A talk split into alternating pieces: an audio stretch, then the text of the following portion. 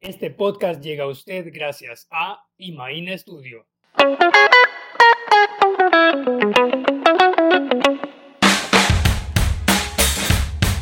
Tips Stories Podcast.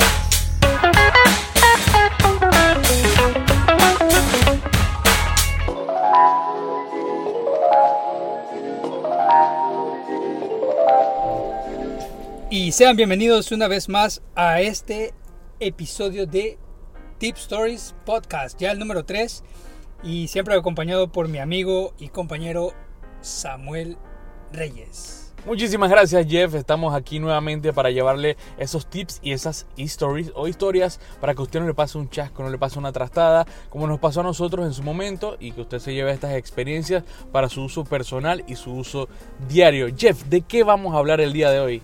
Bueno, este día, como lo anunciamos en el episodio anterior, estaremos hablando acerca de cómo es comprar tu primer carro, cómo es la experiencia, qué cosas debe prestarle atención, eh, cuáles son las preguntas que debes hacerte, cuáles son las cosas que debes tomar en cuenta para que al final tu primer carro sea la mejor opción. Claro, vamos a estar hablando específicamente de los carros de segunda, no de un carro nuevo de agencia, porque ese ya es otro tip story para otra ocasión. Así es, para la compra de tu carro, tu vehículo, tu coche, tu guagua, tu, tu cacharrito, como tú lo quieras llamar, este primer sueño de muchos, que para mí fue un sueño, estoy seguro que para ti también fue un sueño conseguir poder comprar o adquirir tu primer vehículo. Bueno, en mi caso no lo compré, pero lo heredé. Y eso vamos a hablarlo más adelante, Jeff. Sí, bueno, en mi caso, Samuel, yo te soy honesto, cuando me, compré mi primer carro yo ni siquiera sabía manejar. Yo aprendí a manejar carro hasta que yo pude comprar un carro porque en mi familia nunca tuvimos el acceso a un carro. Pero eh, bueno, de- realmente fue toda una historia y, y aprendí mucho, créanme que aprendí mucho. Pero bueno, vamos a empezar con estos tips. Recomendar es saber cuál es su presupuesto porque eh, eso da la opción para saber en qué rango de precio yo me quiero mover y me doy cuenta de cuáles son los tipos de auto que yo puedo conseguir de acuerdo a mi presupuesto. Claro, y hablando un poquito de presupuesto, dentro de esos gastos del presupuesto, primero es qué cantidad de dinero tienes para comprarlo. Pero tienes que fijarte también eh, si lo vas a comprar a cuotas, en ese caso, ¿no? Porque hay personas que te dan la opción de que, bueno, te doy el carro de segunda, pero págamelo a cuotas. La póliza de seguro es muy importante y la documentación repuestos, el mantenimiento y la gasolina. Todo eso en conjunto es una serie de cosas que tú tienes que sacar los cálculos a ver si te conviene o no te conviene. Jeff. Exacto. Entonces lo primero, lo primero que uno hace es saber cuál va a ser tu presupuesto quizás mensual, eh, aparte del presupuesto del auto, ¿no? Hablando de presupuestos. Pero bueno, ya buscando un auto, entonces, como recomendamos en el primer, en el segundo episodio de Tip Stories, acerca de las compras por internet, pero en las páginas como OLX, Encuentro 24, un Facebook, eh, Mercado Libre, busca varias ofertas. Busca varias ofertas para que puedas comparar primero los precios de mercado y también eh, saber que si alguien está inflando mucho un precio, puedes saber, bueno, este modelo de auto de este año, Para comparar, tú dices. exacto, está en tanto en estas páginas, a ver cuánto está en estas otras páginas y entonces uno ya se va haciendo una idea más clara de cuál es el precio del auto, ¿no? Entonces buscar varias ofertas es muy importante. Y bueno, lo que decía Samuel, saber qué carro puedo mantener. Eso creo que es muy importante. Claro, y hablando de carros y de marcas, porque nosotros hablamos con marcas y todo lo demás, creo que si tú eres un joven de 18, 19, 20 años, estás empezando a trabajar, a, tu vida laboral y realmente no tienes el presupuesto o no puedes comprarte un vehículo en, una agencia o con un banco te, te apruebe un préstamo y tú recurres, bueno, a comprar este vehículo de segunda, algunas marcas que la que le podemos recomendar y si su presu- presupuesto le da, está entre otras, mira, mi primer carro fue un Nissan Bluebird de 1992, imagínate, y lo adquirí en el 2010, o sea, bastantes años encima, así que imagínate. Bastante. Así que entre esas marcas está Nissan, está Toyota, eh, Suzuki, Hyundai. Hyundai también eh, se consiguen buenos precios eh, vehículos de segunda y creo que estas son algunas de las marcas que podemos recomendar. Algún día ojalá nos patrocinen y con mucho gusto los mencionamos, pero bueno, hay que, hay que decirlo porque puede pasar algún día. Toca, pero toca. bueno, Jeff, continuamos. Sí, bueno, en, en esta parte de saber qué carro puedo mantener, ¿a qué, ¿a qué nos estamos refiriendo? A- De estas marcas que nosotros hemos hablado son marcas que conseguir repuestos es barato. Claro. En comparación, claro. O sea, no, no es lo mismo conseguir un sensor del aire, de, de- de oxígeno, de, De un BMW, BMW. al de un Yaris de Toyota. Exacto. Entonces las piezas son más baratas y estas marcas que les hemos mencionado son aguantadoras. Y por aguantadoras queremos decir que las, pues, son carros que tienen trayectoria, son marcas japonesas o coreanas que Se consiguen en cualquier lado, los autorrepuestos eh, a nivel nacional y por internet también consigues piezas facilitas de estos carros. Exacto, entonces, eh, que, que también podemos ver, bueno, qué tamaño de motor le voy a conseguir para saber cuánto gasolina voy a tener que gastar para poder movilizarme, eso Claro. es muy importante. Eh, la parte de mantener un auto, el, el- los mantenimientos, el tipo de aceite que le voy a poner, o sea, todo esto para que lo tengan en, en- en mente. Un sedán pequeño eh, de un motor de 1.6 podría ser suficiente para moverse de la casa la al ciudad. trabajo. No vas a correrlo, eh, no vas a tunearlo. Ujú. Claro que puedes hacerlo si quieres, pero es simplemente para tu primer auto, para aprender, Claro. para darse los primeros golpes, como dice la gente. Creo que funciona muy bien. Imagínate, yo con el Bluebird le echaba 5 dólares todos los días, era uno- 1.8 carburador el motor. Eso era un dragón en la calle, hermano. Así que te imaginarás tú y los oyentes ahorita en este preciso momento. 1.4 puede ser también un buen tamaño. motor. Sí, claro. Entonces, eh, ¿qué era lo siguiente que vamos a decir? Es el... Bueno, ya hablamos del presupuesto, ¿no? Ya eh, vamos a hacer un recuento. Ya hablamos del presupuesto, hablamos de la marca de los carros, eh, ya hablamos de cómo conseguir un buen auto.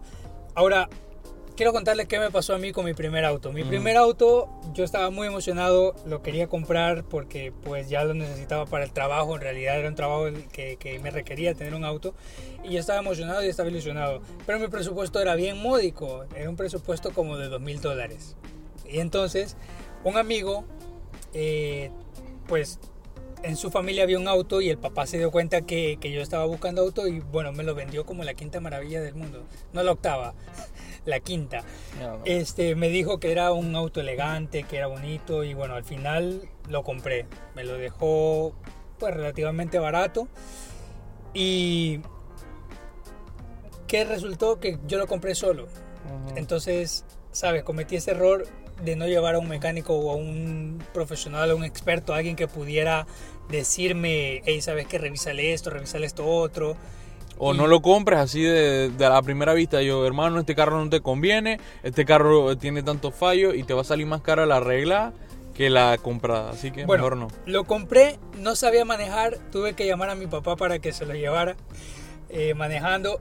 Y bueno, entonces empecé a encontrar todas esas buenas eh, sorpresas, como le dicen uno. El aire no funcionaba, los, los vidrios no bajaban, el radio pues, se apagaba, tenía que pegarle para que funcionara. eh, un eje del- de la llanta izquierda estaba malo, que eso es muy peligroso y te puedes matar. Sí, sí. Eh, la bomba del agua tampoco servía, la pintura no estaba óptima, no le funcionaba la alarma, eh, o sea, el carro tenía mil y un defectos, andaba, arrancaba, porque yo hice eso, yo vine simplemente, verifiqué que arrancara y que, y que avanzara, y yo dije, ese carro está bueno, y no es así, uno tiene que revisarle ciertas cosas, ¿no? Antes de, Claro. de, de poder Y por eso comprarlo. llevas entonces a un mecánico, un experto para que te dé específicamente qué es lo que te, te puede costar. Y dentro de esas cosas, ahora que cuentas tu, tu, tu historia, hay que estar muy pendientes también del kilometraje. Si el carro tiene más de 100.000 kilómetros, preguntar si ya se le ha hecho el overhaul o el cambio de alguna pieza importante y que sea el primer dueño o que ya tenga eh, un registro de dueños anteriores. Ya si el carro tiene dos, tres dueños anteriores, hermano, yo en lo personal no lo compro. No lo compro porque siento que si ha pasado de mano en mano, eh, puede porque es que no lo- el anterior no lo quería. Así de sencillo. Exacto, y eso es algo de mucha atención saber que el carro puede tener mañas. Claro, claro. Mañas eh, que ya le han tocado el aire acondicionado de otra manera, que le han tocado los cables eléctricos, le han hecho conexiones brujas, como dicen. Entonces, muy importante lo, lo que dice Samuel, que, que, no tenga muchos dueños y que la gente pueda saber que, que está comprando algo que, que, no va a tener mañas, ¿sí? Claro que sí, claro que sí. Y yo, bueno, como a mí el primer carro prácticamente, entre comillas, eh, lo heredé o me lo regalaron, como dice por ahí, a, caballo regalado, no se le mira el colmillo. Y yo, bueno, que venga con todas sus imperfecciones. Nada más te voy a contar rapidito para que la gente se imagine el nivel del vehículo. El carro, el aire acondicionado, buenísimo el aire acondicionado. Pero le fallaron los frenos, tiene que echar una latita de líquido de freno todos los días para poder usarlo. El carro no metía primera, no metía segunda, no metía tercera y creo que otro cambio tampoco metía. Algunas veces no arrancaba y lo tenía que arrancar en segunda, empujado. Donde me estacionara, me tenía que ayudar alguien. Y bueno, y así muchas otras cosas. las ventanas no bajaban. O sea, el carro era en el 92, excelente carro. Pero en el 2012 ya chatarra. Lo vendí, lo vendí por estas páginas también. Se lo llevaron de una vez, como lo conversamos en, lo, en, lo, en las ediciones anteriores. Y bueno, mi segundo carro sí lo compré. Y también cometí el error de emocionarme cuando lo vi. Fue un Yaris del 2001, me acuerdo negro. Cuando deciste que nada más el carro tenía el vidrio de adelante, el windshield, lo tenía quebrado de esquina a esquina. Y aún así lo compré, no me importó y me trajo mucho dolor de cabeza, pero también me llevó y me trajo. Y, y bueno, pues era lo que me daba el presupuesto en ese entonces y lo vendí en lo mismo que lo compré. O sea que... Por lo menos no le perdiste. No le perdí, no le perdí. Sí, no, y entonces al final eh, lo que queremos decir con todo esto es que tu primer carro te va a dar experiencias. Eso. Te va a dar aprendizaje. Eh, probablemente te salga como uno u otro fallo y es algo muy importante tener en cuenta cuando uno compra un carro de segunda, que sabe que meterle un poquito más de dinero, comprarle llantas nuevas, eh, que... Yo aprendí a cambiar llanta, imagínate. Con, ah, imagínate. Yo jamás pensé que iba a cambiar llanta. Eh, eh, también aprendí a cambiar batería y un montón de cosas. Y como tú dices, son experiencias que te da la vida, ¿no? Claro, y, y ahora bien, estamos hablando de nuevo de si estás comprando un carro de segunda, pero ¿qué pasa si tienes el presupuesto para ir a comprarte un carro de primera en la agencia nuevo, pues bienvenido sea y te vas a ahorrar muchos dólares de cabeza. Pero este episodio está hecho para aquellas personas que están buscando su primer auto en un auto de segunda con un presupuesto como fijo, ¿verdad? Estamos hablando de 4 mil, 5 mil dólares, 6 mil dólares puedes conseguirte un buen auto sí, ese es el que no sea tan viejo y que te pueda ayudar y te pueda sacar de Por lo menos uno o dos años te resuelva el vehículo hasta que tengas estabilidad y puedas comprar optar por un vehículo de paquete. Hablando unas cosas de la prueba y ahorita nada más para mencionarlo, algo que yo normalmente hacía es me monto al carro, lo conduzco por ahí, por un lugarcito donde no lo puedo acelerar y eso también está mal. Tienes que ir a un lugar donde te puedas eh, correr el carro por lo menos a 80 kilómetros por hora para saber cómo acelera y cómo frena. ¿Tú te imaginas que lo corres a 80 y cuando va no frena? Ajá. O sea, eso son cosas importantes. Y la persona que te está vendiendo el auto no tiene que tener ningún problema ni molestarse porque vayas a hacer ese tipo de pruebas. Porque al final, comprar un carro, eh, vas a estar montado en eso. Es tu seguridad es una extensión de tu casa y, de tu familia. Tu vida puede depender de eso, ¿no? Así es, así es. Y ya con esto, bueno, nos despedimos, Jeff. Será hasta la próxima y bueno, a tus palabras, hermano mío, para despedirnos por el día de hoy. Bueno, muchas gracias por habernos acompañado en este tercer episodio. Solamente para recordarles de nuestras redes sociales tipstories.podcast en Instagram, mi red, mi red social personal jeff.k Luna en Instagram. Y bueno, las tuyas, Samuel. Arroba Samurreyes CH para Instagram, para Twitter, arroba Samurreyes y también mi página de YouTube, Samuel Hernán Reyes Chanis. Usted puede entrar y ver videos muy interesantes también. Muchas gracias por estar en sintonía y escuchándonos en nuestros podcasts y ya tendremos próximamente uno preparado para usted. Usted no estamos tratando que sea semanal. Pero como aquí en Panamá hay muchos días libres, a veces nos cuesta un poco de trabajo. Estamos internacional, porque ya nos han escuchado en otros países. Está ya. en las Filipinas, estamos También, también, estamos pegados. Y no, no es mentira, lo dicen las estadísticas. Así que muchas gracias y nos escuchamos hasta la próxima, Jeff. Un placer estar contigo nuevamente y a todos nuestros amigos ahí que nos están escuchando. Chao. Muchas gracias y hasta la próxima. Cuídense.